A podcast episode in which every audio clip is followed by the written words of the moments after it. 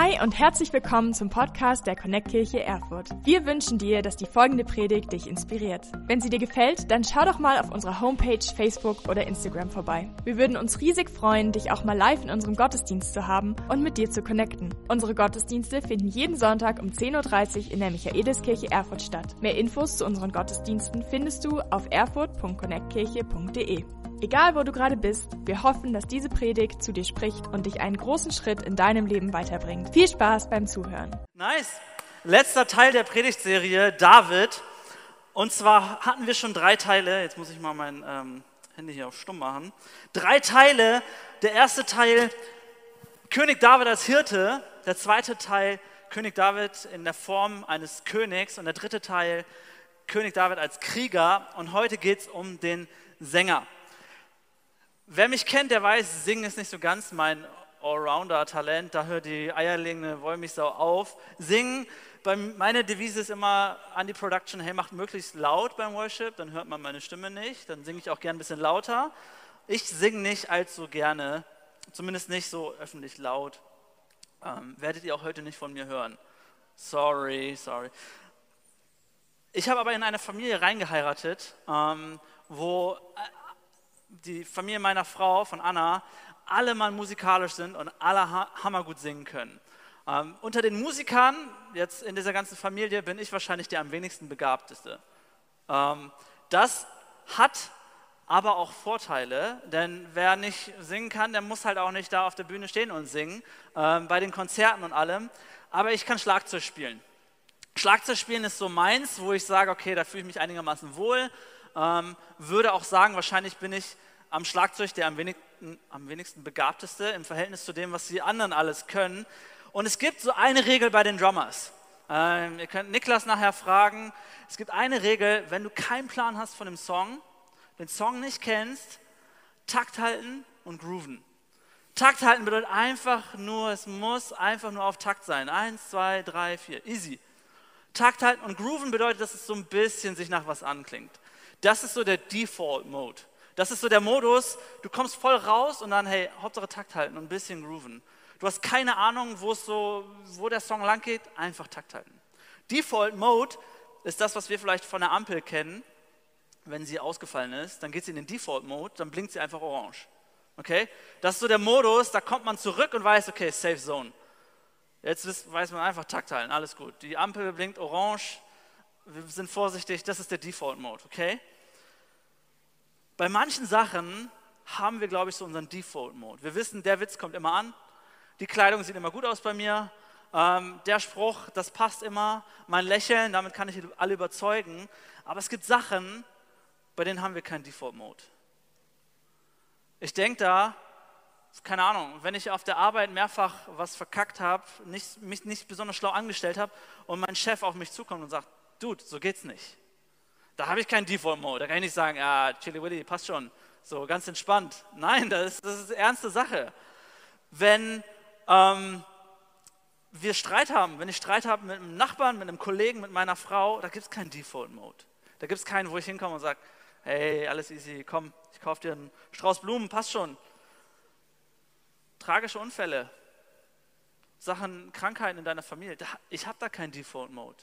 Da fehlen mir manchmal die Wörter. Da weiß ich nicht, was ich tun soll. Wenn jemand tief in Schulden verstrickt ist oder überhaupt Schuld in, in seinem Leben hat, ich habe da manchmal keinen Default-Mode und sage, hey, es passt schon alles.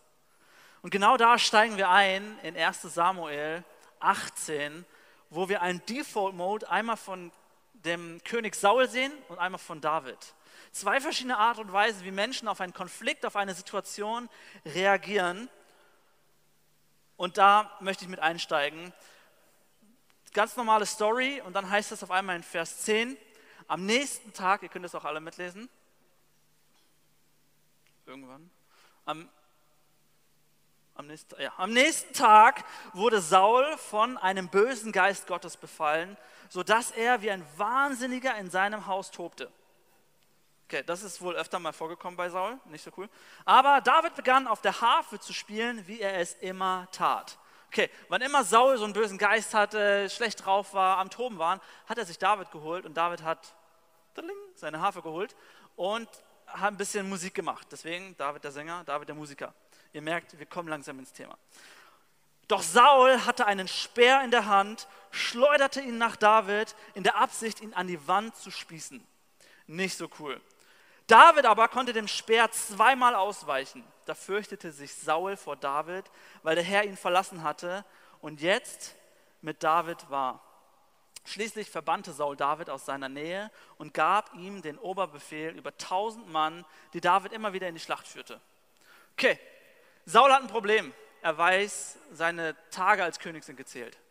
Er ist innerlich aufgewühlt, aufgebracht, nicht gut drauf. David ist derjenige, der ihn durch Musik, Gesang ein bisschen runterbringt, aber, da, aber Saul kommt immer wieder in diesen Modus, dass er sagt, ich kill dich, ich nagel dich hier an die Wand.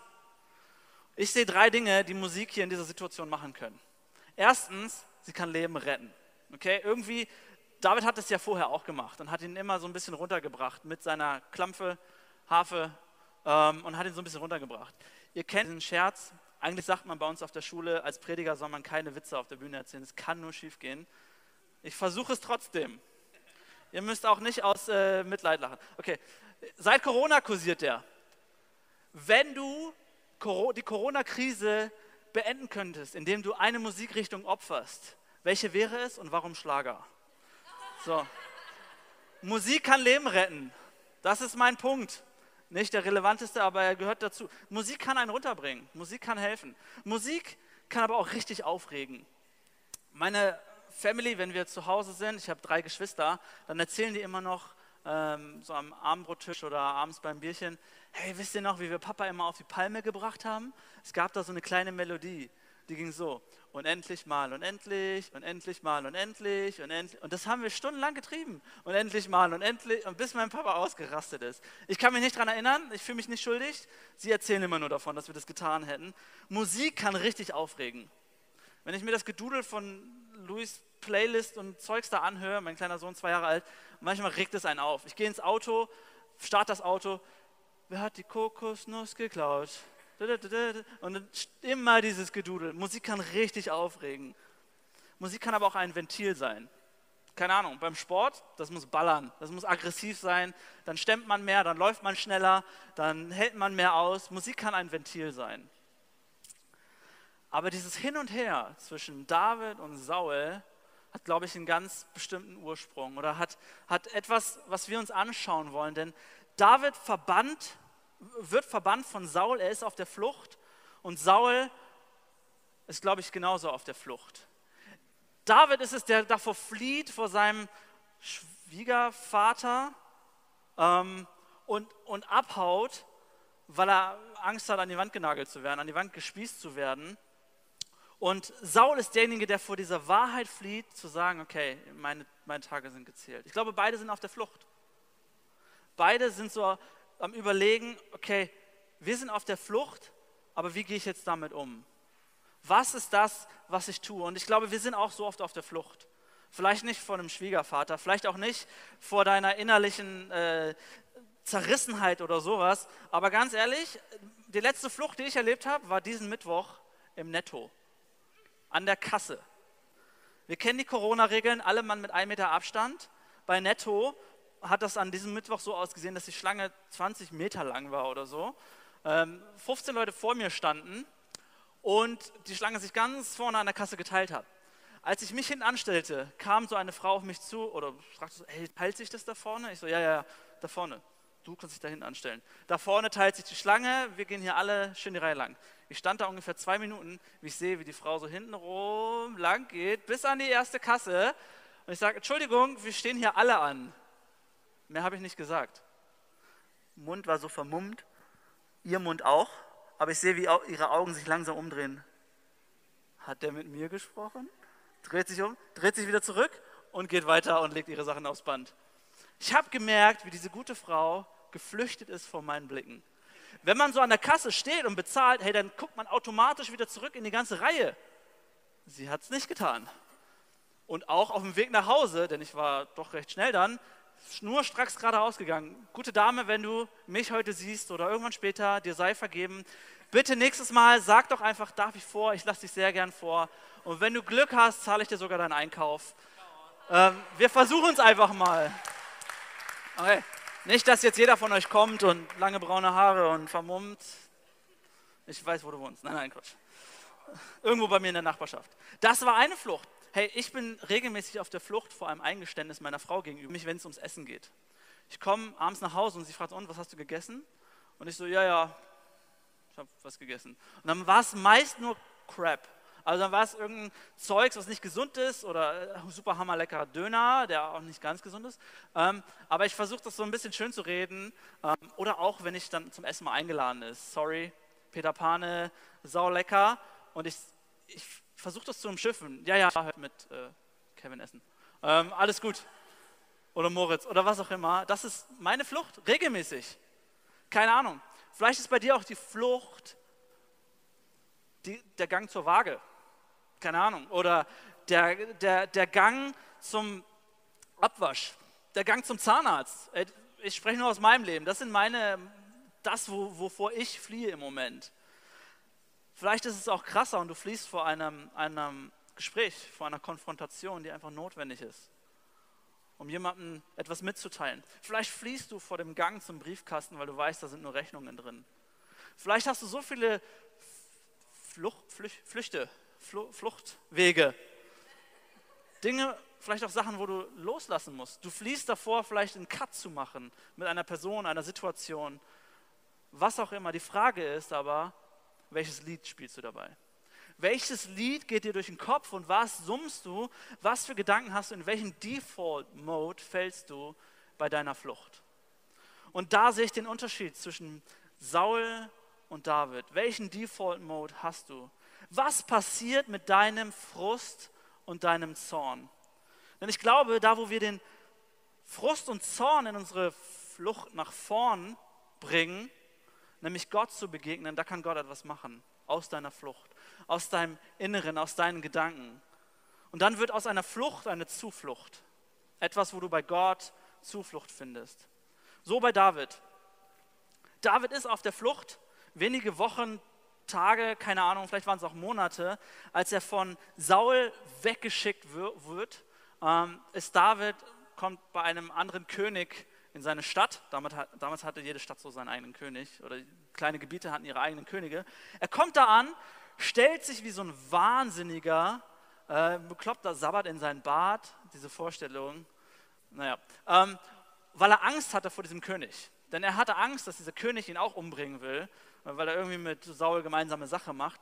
Und David, wenige Tage nachdem er schon die Flucht begangen hat, fängt an, einen Song zu schreiben, nämlich Psalm 43, äh, 34. Psalm 34. Von dem Psalm wissen wir, das sind manchmal Gedichte, manchmal Gebete, manchmal ein Worship-Song. Und wir auch, wir sagen auch, eigentlich unsere Songs sind gesungene Gebete. Und ich finde es so beeindruckend. David, gerade auf der Flucht, fängt an, einen Song zu schreiben. Er fängt nicht an, Saul mit dem Spieß zu attackieren. Er flieht davor vor dieser Gefahr, dieser Versuchung, Saul zu killen, sondern haut ab und sagt, ich schreibe jetzt erstmal einen Song. Ich glaube, David war derjenige, der verstanden hatte, wo er seinen Frust und Zorn hinleiten kann. Dass es nicht sein kann, einen Krieg gegen Saul zu führen, sondern es muss geordnet werden. Sein Frust und Zorn muss kanalisiert werden. Und genau darum geht es heute, dass wir unseren Frust und Zorn adressieren und wissen, wo landet er. Und wenn wir uns David anschauen, dann sehen wir das immer wieder in Form von Gedichten und Liedern.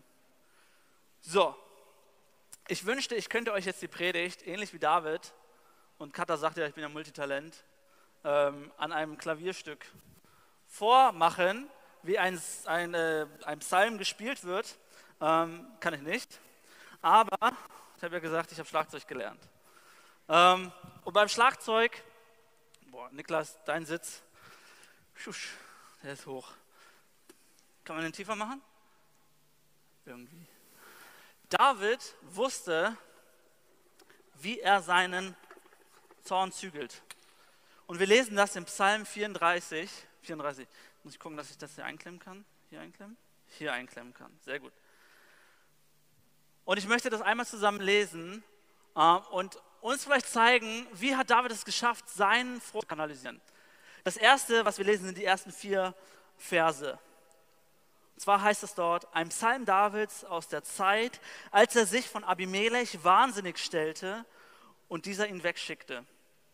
Ich will den Herrn alle Zeit loben und nie aufhören, ihm zu danken. Allein den Herrn will ich loben. Die Mutlosen sollen es hören und sich freuen. Kommt, lobt mit mir die Größe des Herrn. Lasst uns gemeinsam seinen Namen ehren. Okay, Punkt 1 lobe die Größe Gottes. Ich glaube, das war eine Maxime von David. Das war sein Default-Mode, das war sein Standard. Das ist das, wo er sich an sein Instrument gesetzt hat und gesagt hat, Nummer eins, ich lobe Gott. Das ist wahrscheinlich wahnsinnig, sich hier tun. Aber am Schlagzeug, am, am Schlagzeug lernst du eine Sache zuerst, nämlich Takt halten. Wenn ich jetzt nebenbei rede, wird es Katastrophe werden, ihr wisst es alle. Aber dafür haben wir die Hi-Hat. Gibt immer den Takt an. Schau auf den Drummer und wie er den Takt hält und alles ist in Ordnung. Die Hi-Hat ist das, wo der Drummer. Ne, oh, bloß nicht klatschen, dann wird es Katastrophe. Es wird nur noch schlimmer. Okay, ist ein deutsches Problem, ich weiß. Immer schön mitklatschen. Ähm, ich glaube, Gottes Größe zu loben, wenn das unser Takt in unserem Leben wird, hey, dann sind wir ein ganzes Stück weiter.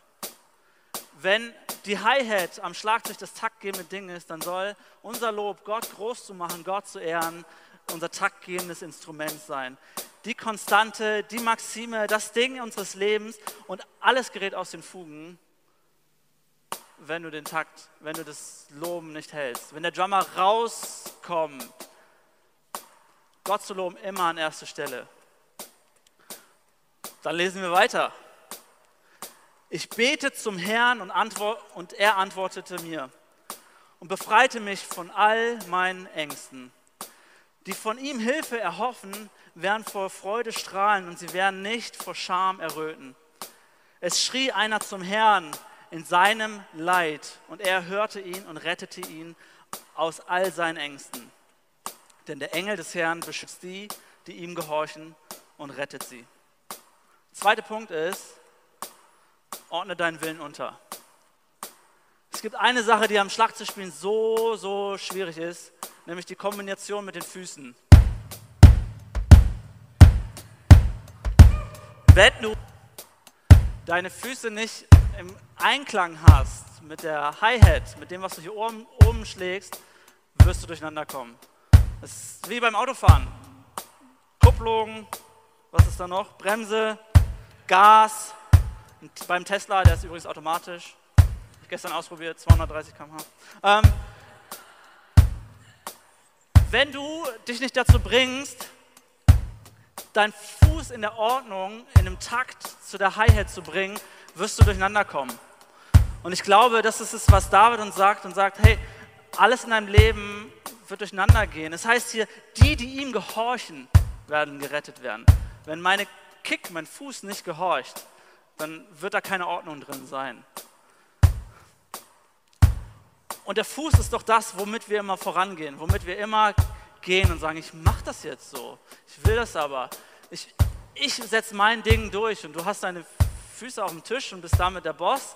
Aber wenn wir unsere Füße nicht unter den Willen Gottes bringen, dann wird unser Leben durcheinander geraten. Und jetzt kommt's. Wer auf den Herrn vertraut, er leidet zwar vieles, doch der Herr errettet ihn aus aller Not. Der Herr beschützt ihn vor Unheil und nicht einer von seinen Knochen wird zerbrochen werden. Was ich da sehe, ist Davids Anerkennung seiner Abhängigkeit von Gott. Er sagt, der Herr rettet, nicht ich.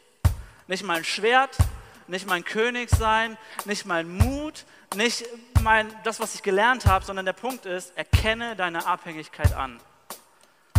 Das ist der dritte Punkt. Der dritte Punkt auf jeden Fall. Bei der Band ist es so, sie ist abhängig davon, vernünftig zu zählen. Und in der Band zählt man 1, 2, 3, 4. 1, 2, 3, 4. So, wir Deutschen, das ist eine deutsche Krankheit, das ist eine saudeutsche Krankheit, klatschen gerne auf 1 und 3. Das ist nicht Abhängigkeit von der Band. 1, 2, 3, 4. 1, 2, 3, 4. Wenn die Band nicht weiß oder wenn der, der die, die das Lied spielen, den Song machen, nicht wissen, wo ist die 2 und die 4, 1, 2, 3, 4, wissen sie auch nicht, wo die 1 und 3 ist. Wenn du in deinem Leben nicht weißt, von wem du abhängig bist, von der 1, 2, 3, 4, dann wirst du auch in, in, nicht erkennen, von wem du abhängig bist, wird deine, dein Leben keine Ordnung haben, wird dein Leben vielleicht aus den Fugen geraten. Ich glaube, wenn wir Gott ehren und sagen, er ist das taktgebende Instrument in meinem Leben. Er ist derjenige, der uns führt und leitet, die Konstante, ihn zu loben, zu wissen, wer ist der Schöpfer, wer ist der, dem alle Ehre gebührt. Und dann zu sagen, okay, ich ordne mich seinem Willen unter. Und dann zu sagen, okay, ich bin auch abhängig von ihm. Dann kann dann ein Beat, dann kann ein Lied aus deinem Leben werden, aus dem, was du tust. Und genauso auch mit David, der einfach gesagt hat, ich schreibe ein Lied zur Ehre Gottes ich ordne meinen Willen unter und erkenne meine Abhängigkeit an. Okay, bevor das jetzt noch ausartet. Ähm,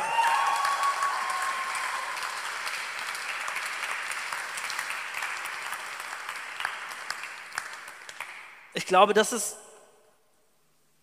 das, was David uns sagen möchte, ist, hey, Frust und Zorn, deine Lebensumstände, niemand ist da ausgenommen. Niemand ist da hat keinen Frust oder hat keinen Zorn. Niemand hat schwierig, keine Schwierigkeiten im Leben, aber die richtige Ordnung macht den Beat. Denn die richtige Ordnung macht das Lied. Gott wird etwas Gutes daraus machen. Hey, vielleicht kein Liebeslied aus diesem Drumspielen. Vielleicht kein Liebeslied aus deiner Situation. Bei David war es voll Trauer, Wut, Zorn und Hass. Und trotzdem wusste er, okay, ich, ich ordne mein Leben diesem Gott unter. Ich lobe seine Größe ich ordne meinen Willen unter und ich erkenne meine Abhängigkeit an. Vielleicht wird es ein holpriger Song in deinem Leben, vielleicht einer voll Schmerz, aber es wird ein Song zu Gottes Ehre. Und nichts anderes ist es, was Jesus auch gefragt wurde. Als er gefragt wurde, hey Jesus, wenn du betest, das sieht so vollmächtig aus, das sieht so krass aus. Du kommst vom Beten wieder und bist hyper. Hyper, hyper. Ähm, wie machst du das? Was ist dein Geheimrezept? Lehre uns zu beten. Und Jesus gibt den Kerlen, den Männern, den Leuten ein, äh, ein, ein, einen Satz mit oder, oder äh, Sätze mit und sagt, es geht immer noch um Worship, okay? Gebet, gesungene Gebete. Deswegen, wenn Jesus ähm, betet, dann hat das auch für uns in unserem Worship, in unserem Singen auch Relevanz, okay? Er sagt, Vater unser im Himmel, geheiligt werde dein Name.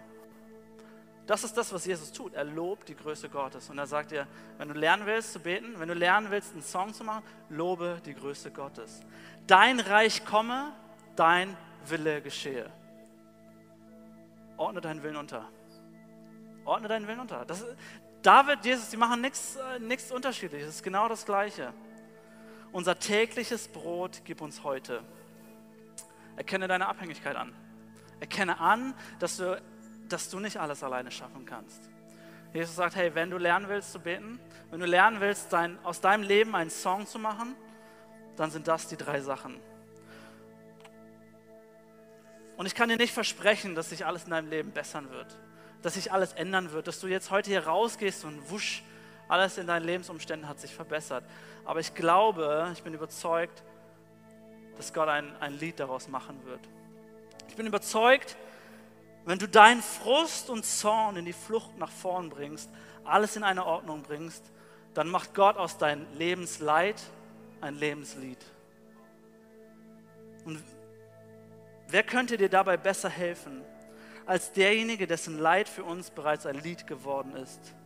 Der, der allen Grund hatte zu Frust und Zorn, zur Krönung einen Kranz aus Dorn hatte, der jeden Grund hatte, allem ein Ende zu machen und stattdessen für dich und mich einen Anfang macht. Sein Name ist Jesus. Er trug deinen Schmerz mit, als er am Kreuz verlacht und verhöhnt wurde. Er sieht deine Trauer, deine Verzweiflung, deine Erschöpfung. Er trug deine Einsamkeit, als er am Kreuz hing, von allen verlassen und verraten wurde. Jesus ist es, der dir einen Neuanfang schenkt und dich bei deinem Namen nennt. Jesus ist es, der nicht an einer Flucht vor Problemen interessiert war, sondern daran, die Größe Gottes zu loben, seinen Willen unterzuordnen und seine Abhängigkeit vom Vater anzuerkennen. Jesus ist es, der ein Wort spricht und Menschen sind gesund. Du fragst dich, hey, warum das alles? Ich sagte, du bist der Grund. Jesus ist es, der ein Wort spricht. Sei still, spricht er zum Sturm deiner Sorgen, denn ich bin dein Versorger gestern, heute und morgen. Jesus ist es, der Tod geglaubtes lebendig macht und der Macht des Todes das Leben entgegensetzt. Jesus ist es, der dir heute die Hand reicht und sagt, ich will dein Freund sein. Und genau das ist meine Einladung für uns heute Morgen. Und du sagst, ich, ich kenne Jesus nicht als meinen Freund. Ich kenne es nicht, dass ich diesem Jesus mein Leben anvertrauen darf, dass ich, dass er aus meinem Lebenslied, äh, Lebensleid ein Lebenslied machen kann, sei es holprig oder schön. Ich kenne es nicht, dass dieser Jesus mein Freund ist und dass er alles für mich getragen hat. Ich möchte dich einladen, heute diesen Schritt zu gehen. Ein Ja zu diesem Jesus zu sagen. Und wenn du heute das allererste Mal diesen Schritt gehen willst, Ja zu diesem Jesus zu sagen, dann möchte ich dich gleich einladen. Ich werde von drei runter zählen und du darfst einfach ganz kurz Gott ein Zeichen geben, deine Hand heben und sagen, ja, das bin ich. Und ich möchte dich bitten, dass wir alle mal die Augen schließen, keiner umherschaut, nach, nicht nach rechts, nicht nach links, nur ich werde meine Augen offen haben. Und ich möchte dich fragen, auch bei dir zu Hause, vorm Fernseher, möchtest du heute diese Beziehung zu diesem Jesus starten? Denn er ist, er ist dir näher, als du denkst und er liebt dich mehr, als du es jemals begreifen könntest. Dann lade ich dich ein, deine Hand zu heben. In drei, zwei, eins. Yes, come on. Danke. Yes, alright. Hey, ihr könnt gerne die Augen wieder öffnen. Lasst uns der Person einen fetten Applaus geben. Hey, es ist die beste Entscheidung, die du je treffen konntest. Und ich möchte uns gemeinsam einladen, während die Augen jetzt offen sind, dass wir dieses Gebet zusammensprechen mit der einen Person oder auch mit dir zu Hause am, am Fernseher, äh, an dein, am Laptop. Lass uns dieses Gebet zusammen beten und unser Leben wieder ganz neu Jesus hingeben, Jesus ausrichten. Können wir das Gebet haben? Jesus, alle zusammen. Jesus, ich, heute vertraue ich dir mein Leben an. Ich will, dass du mein Freund und Retter bist. Ich danke dir, dass du meine Flucht kennst, meine Sorgen kennst, all das, wovor ich weglaufe. Ich will in deine Arme laufen und bei dir Zuflucht finden. Bitte hilf mir, mein Leid zu ordnen und lass mein Leben zu einem Lied für dich werden. Danke, dass du mich nicht nach meiner Vergangenheit richtest, sondern mir vergibst und eine gute Zukunft für mich hast. Danke, dass du mich dein Kind nennst. In deinem Namen, Jesus, bete ich. Amen. Amen. Hey, ich glaube, das ist die beste Entscheidung, die du treffen konntest. Und ich möchte dich einladen, wenn du auch hier warst und vielleicht deine Hand gerade nicht gehoben hast, komm gerne auf mich zu. Ich würde dir super gerne noch eine Bibel in die Hand drücken, für dich beten äh, oder online. Klick auf den Button in der Infobox unten und wir wollen gerne mit dir kontakten und dir Jesus nochmal vorstellen ähm, und dir zeigen, was Jesus Gutes für dich vorbereitet hat. Wir wollen jetzt noch gemeinsam diesen Song wiederholen. I raise a Hallelujah. Und ich möchte uns alle gemeinsam einladen, aufzustehen und zu gucken, hey, wo ist dein Frust, wo ist dein Zorn? Lass uns das in eine Ordnung bringen. Lass uns das in die Ordnung bringen, Gottes Größe zu loben, unseren Willen unterzuordnen und unsere Abhängigkeit zu ihm anzuerkennen. Wenn du mehr über Jesus erfahren willst oder deine Geschichte mit uns teilen möchtest, dann schreib uns gern auf Facebook, Instagram oder eine E-Mail an info at connectkirche.de. Du bist begeistert von der Connect Kirche und möchtest unsere Arbeit unterstützen? Dann findest du auf unserer Homepage weitere Details dazu, wie du dies tun kannst. Falls du nicht aus Erfurt und Umgebung kommst, aber dennoch aktiv verfolgst, was wir als Kirche tun, möchten wir dir zuallererst Danke sagen, dass du auf diese Art Teil von dem bist, was hier in Erfurt geschieht. Gleichzeitig wollen wir aber sicherstellen, dass du vor Ort eine Kirchenfamilie Familie hast. Wir sind der festen Überzeugung, dass es keinen Ersatz dafür gibt, eine Kirche vor Ort zu haben, in der du connected bist und Beziehungen pflegen kannst, die dich im Glauben voranbringen. Falls du keine Kirche vor Ort haben solltest, ermutigen wir dich dazu, dir eine zu suchen. Wenn du dabei Hilfe brauchst, melde dich gern unter info at connectkirche.de. Danke fürs Zuhören und bis bald.